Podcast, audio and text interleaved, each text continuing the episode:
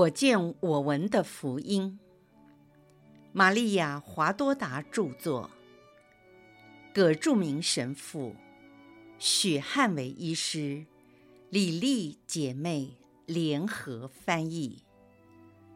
第一册：玛利亚和耶稣的诞生及其隐居生活。第三十五章：逃难埃及。上。我看见下面一幕。那是夜晚，若瑟在他的小房间，睡在自己的床上。他辛劳工作了一整天之后，正在平安的沉睡中。在那漆黑的房间里，有一线月光，从窗缝中射入。也许是小房间太热，或者是希望曙光出现时，晨曦能唤醒他早点起床。若瑟面向外侧躺着，脸上带着幸福的微笑，好像在睡梦中看见了美景，但忽然间变成了惊慌。他深深地叹了一口气。好像做了一场噩梦，惊醒过来。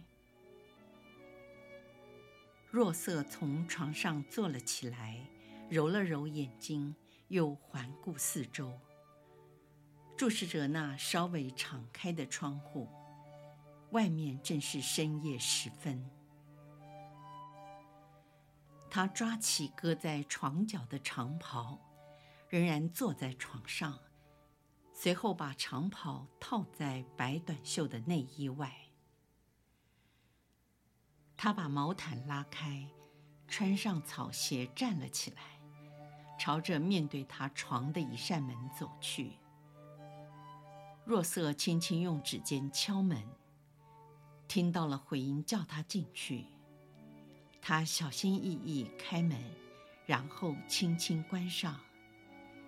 他先点着一盏油灯，来照亮地上的路。这个房间比他的稍微大了一点，里面有一张矮床，床边放着一个摇篮，在角落里还有一盏夜灯，在漆黑的夜里，小夜灯发出跳动柔和的金光，像一颗小星星。能看见东西，但不打扰人入睡。玛利亚还没上床，她穿着浅色的衣服，跪在摇篮边上祈祷，看守着睡眠中的小耶稣。耶稣现在大概一岁，与我见到三位贤士来朝时，同样美丽红润。金色的卷发陷在枕头里，他握着小拳头放在下巴底下。若瑟惊讶地低声问玛利亚说：“你还没睡？耶稣不舒服吗？”玛利亚跪在原地说：“哦，他很好，我在祈祷，等一下就睡了。”若瑟，你有什么事吗？若瑟怕吵醒耶稣，低声紧张地说：“我们要立刻离开这里，现在就走。你去准备一个箱子和袋子，把能装的东西都放进去。我去准备其他能带走的一切，都得带走。天一亮，我们就得赶路。本来希望能更早一点离开。”但是我们一定要向屋主告别。为什么要逃走呢？以后我再详细的解释，一切都是为了耶稣。有位天使告诉我说：“起来，带着孩子和他的母亲，立刻逃到埃及去，不要耽误时间。我马上去准备所能带走的东西。”不需要提醒玛利亚不能耽误时间。当她听到若瑟提起天使、耶稣和逃难时，完全了解到他的儿子正处于危险中。玛利亚立刻跳了起来，脸色比蜡更苍白，一只手放在胸前，显得非常焦虑。他马上采取行动，把衣服分别放在箱子和袋子里。玛利亚虽然担心，并没有失去冷静。她的动作快速又敏捷，每当走进摇篮时，就多看耶稣一眼。他正安详地睡着。若瑟不时从敞开的门探头问说：“你需要帮忙吗？”玛利亚都回答说：“不，谢谢你。”当他把大袋子装满，看起来很有分量时，他才请若瑟过来帮忙，把它扎起来，再从床上拿下来。若瑟向来体恤，独自便把袋子提到自己的房间。玛利亚问道：“我需要带毛毯吗？”若瑟很忧愁地说。带一切你能够带的，我们将会失去所有遗留下来的东西，因为我们会在远方逗留很久。我们可以想象玛利亚的感受，她一边折叠自己和若瑟的毛毯，一边在叹息。若瑟用绳子把毯子扎好，说。我们要留下棉被和垫子，因为哪怕是三只驴子也不能装载太多。我们还要长途跋涉，翻山越岭和穿过沙漠。这是一段漫长而艰辛的旅程，在山上和沙漠的夜里是很冷的，所以夜里小耶稣需要盖好。我已带了三贤士的礼物，我们到了外国，这些会很管用。我要用我所有的钱去买两匹驴，因为不能送他们回来，所以要把驴子买下。我现在就去打点，不能等到天亮。我知道在哪里可以买到。你多准备一些。说完便离去了。玛利亚继续收拾东西，她又看了耶稣一眼，就出去拿了几件小衣服回来。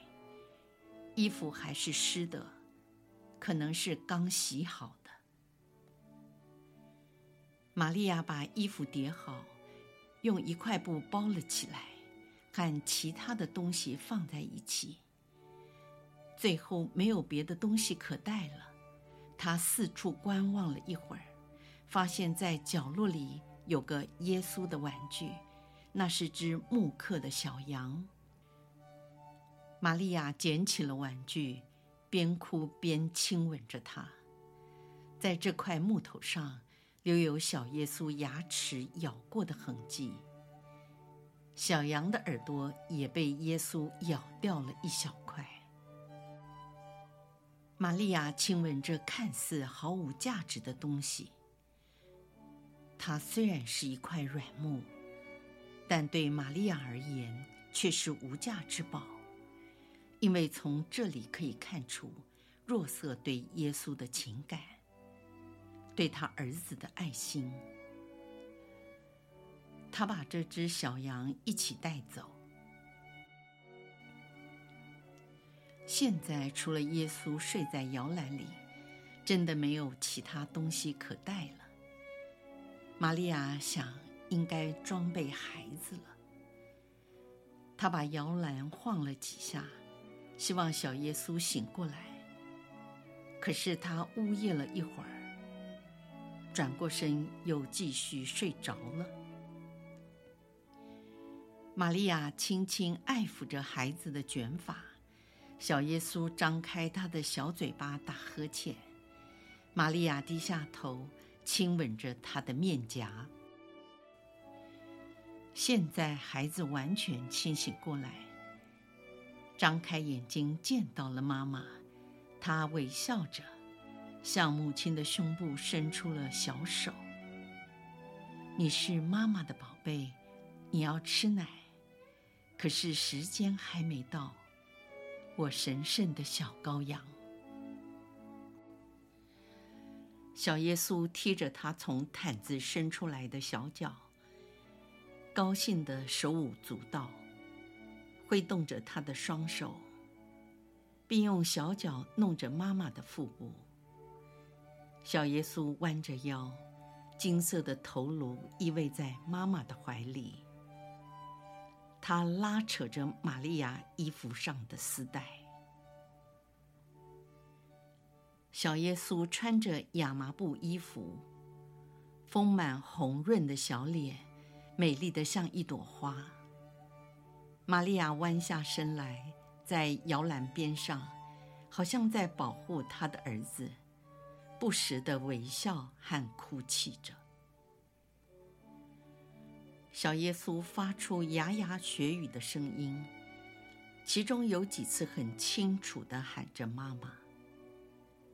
他看着妈妈，很讶异的见到她在哭泣。小耶稣伸出一只小手，触摸妈妈的脸，他的小手被泪水沾湿。在这种令人爱怜的动作下，他紧靠着妈妈的胸怀。玛利亚抱起小耶稣，亲吻他的头发。然后坐下，给他换件衣服，帮他穿上毛衣和草鞋。在给他喂奶时，小耶稣贪婪地吸吮着母亲的奶水。当他感觉到右边的奶量稀少，便转移到左边，嬉笑着抬起头来看着母亲。不一会儿，红润的圆脸。靠在母亲的乳房上，又睡着了。玛利亚缓缓地站起来，把小耶稣放在自己的被子上，并用披风将耶稣盖好，再去把摇篮里的毯子折了起来。他犹豫了一下，是否要将小被子一起带走。经过一番思索之后，便把小被子与小枕头放在箱子上，和其他的东西捆在一起。玛利亚望着空空的摇篮哭了。可怜的母亲，在他的孩子身上见到了迫害。若瑟从外面回来说：“你准备好了吗？”耶稣也准备好了。你带了他的毛毯和被子了吗？我们无法带他的摇篮，小被子是他一定需要的。可怜的孩子，他们怎么忍心追杀他？若瑟，玛利亚抓住若瑟的手臂，惊叫了一声：“是的，玛利亚。”黑洛德要他死。那肮脏的野兽，为了保有自己的王权，竟害怕这天真无邪的孩子。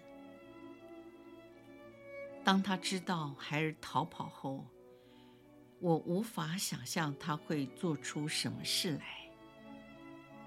但那时我们已经远走高飞，我想他不会为了报复追到加里勒亚。他也很难查出我们是加里勒亚人，尤其是我们身在纳扎勒，以及我们到底是谁。除非撒旦帮助黑洛德，为了感谢撒旦，而黑洛德愿意做他的仆役。如果这事情发生了，天主也一定会保佑我们。玛利亚，不要哭了。看到你哭，对我来说比逃难更痛心。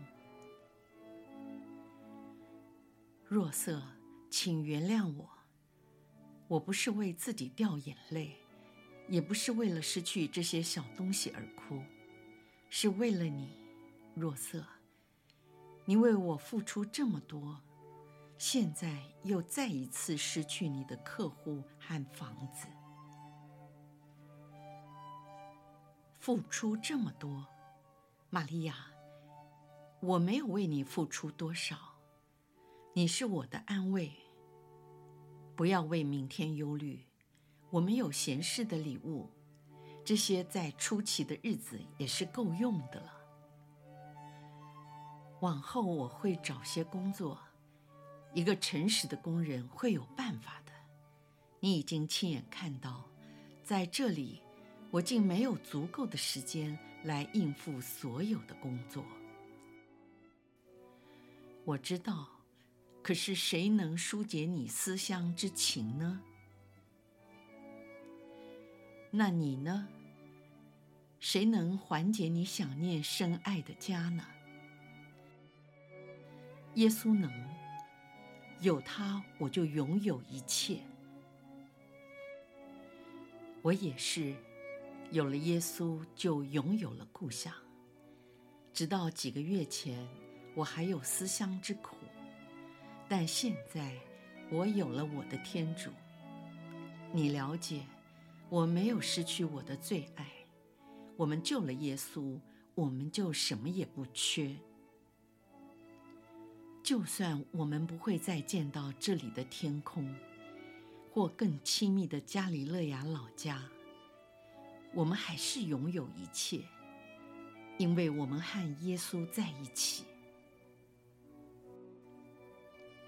来，玛利亚，天亮了，该是我们向屋主辞行和装备行李的时候，一切都会妥当的。玛利亚服从地站了起来，披上外裳。若瑟也弄好了最后的一个包裹，走了出去。玛利亚轻轻抱起孩子，用一条披肩包裹着他，紧紧地把耶稣搂在怀中。她看着曾经收容他几个月的房间，并用手抚摸着墙壁。幸福的房子，他堪受玛利亚的爱和祝福。玛利亚往外走，穿过弱色的小房间，又进入另一个大房间。女房东带着热泪，亲吻着玛利亚说再见，同时掀起披肩，亲吻耶稣的前额。小耶稣睡得正香甜。他们从外面的楼梯走了下去。第一道曙光使他们隐约看见了路，在这暗淡的光线下，也看到了三只小毛驴。最强壮的驴子载着所有的家具和杂物，其余的两只是坐骑。若瑟忙着把箱子和包裹放在第一只驴子的驮鞍上，他的工具也绑成一束放在袋子里。三人含泪道别，玛利亚骑上自己的驴子，女房东抱着耶稣亲吻着他，然后把小耶稣还给玛利亚。若瑟也骑上他的坐骑，并将他的驴子和载东西的驴绑在一起，以便能空出一只手来牵着玛利亚的小驴。他们开始了逃往避难的生活。白冷镇的居民平安地仍在酣睡中，可能还梦到有关三贤士的情景。却全然不知大难已经临头，神事就此结束。